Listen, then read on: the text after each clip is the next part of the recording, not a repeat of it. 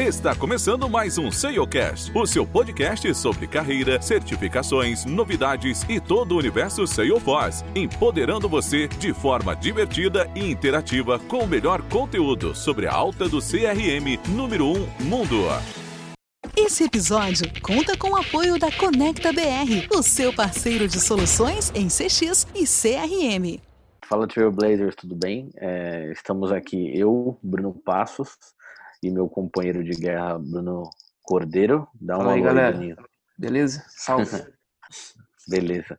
É, galera, a gente está aqui com mais uma pílula de conhecimento, né? Seguindo um pouco a linha do Service Cloud que a gente abordou na semana passada. Então, como a gente falou de Mail to Case, hoje a gente vai falar de mais um recurso super bacana que o Bruninho domina, que é o Web to Case. Então, eu vou falar mais funcionalmente falando. É, é um, é um conceito que a gente consegue é, captar dentro de um site nosso informações do cliente no momento de uma abertura de um site, por exemplo, algum caminho de abertura de, de solicitações, e a gente consegue capturar essa, esses mesmos campos que está no nosso HTML, vamos, vamos assim por dizer, e colocá-los dentro da plataforma, já cadastrando com o caso. Então, no momento que o cliente entrar no nosso site para abrir alguma solicitação, fazer alguma reclamação, talvez, a gente já consegue captar essas informações e transpor elas em campos personalizados dentro do objeto caso, né? E dali em diante ele segue a vida do caso normal. Então, a gente consegue já, por exemplo, numa fila de reclamação de algum órgão dentro do site, a gente consegue colocar um SLA de três dias já parametrizado.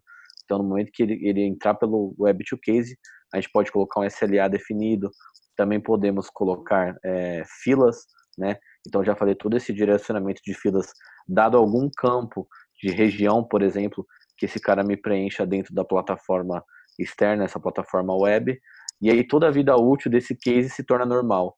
Então acho que a, o grande ponto de diferença que a gente tem do, do web to case para o e-mail to case é a questão de poder captar melhor a qualidade das informações e já colocar exatamente a caixinha que está no site, né, do, do ponto que ele preencheu para mim, que o cliente colocou, eu consigo trazer ela para dentro da plataforma exatamente igual. Então é como se a gente estivesse fazendo uma cópia fidedigna do, do caso da solicitação daquele cliente. Mas esse é o resumo funcional da semana. O... em termos de configuração, o Web2Case também é bem simples, assim como o Email to Case, mas o Web to Case chega a ser até um pouco mais simples mesmo.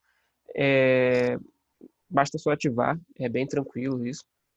E aí, com relação aos campos que você mencionou, é, o que facilita muito e agrega valor de informação ao, ao caso, é, o que acontece? Qualquer campo que você tenha no caso, qualquer campo custom, qualquer um campo mesmo, você pode selecionar na configuração é, do Web2Case e, essa, e, e, esses campos eles vão ser incluídos ao gerar o HTML, esse HTML que você vai passar para o desenvolvedor, enfim, quem for colocar no, no seu site, é, aí sim eles vão ter esses campos que você selecionou para poder receber essa informação.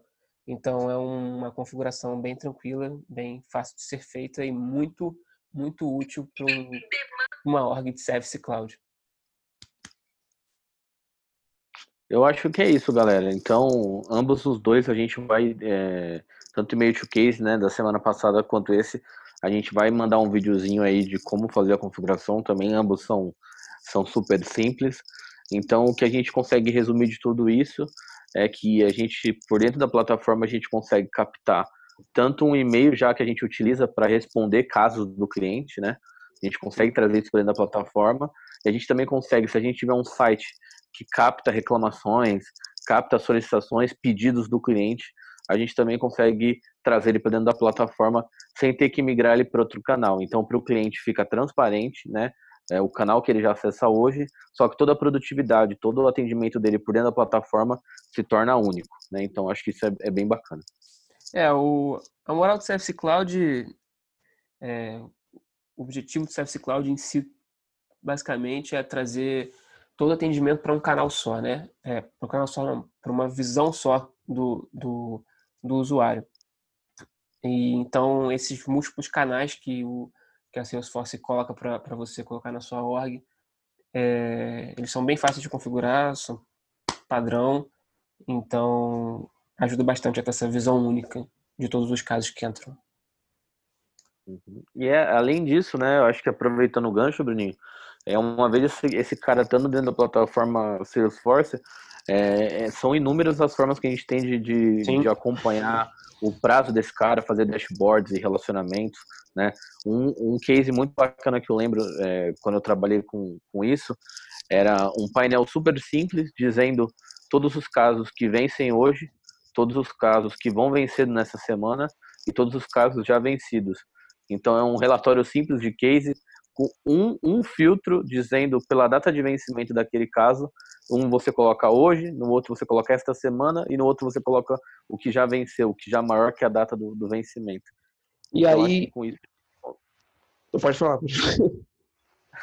não, eu acho que com isso a gente consegue é, gerar valor na plataforma, né? O porquê não Sim. responder o cara por e-mail, né? Além da, de ter esse dado na plataforma, a gente consegue é, tangibilizar e fazer todo o gerenciamento dele através dos painéis e relatórios.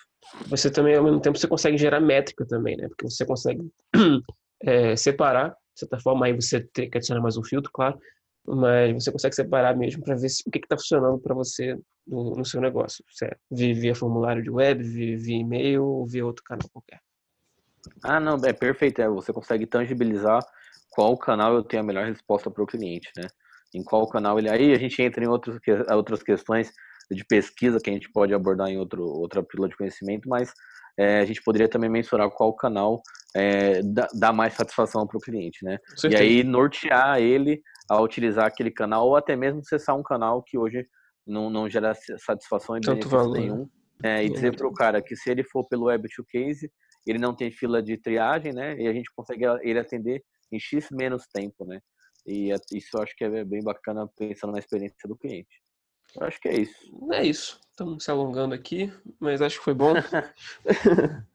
se tiverem dúvidas, estamos à disposição também, tanto no LinkedIn quanto no, no canal do Instagram.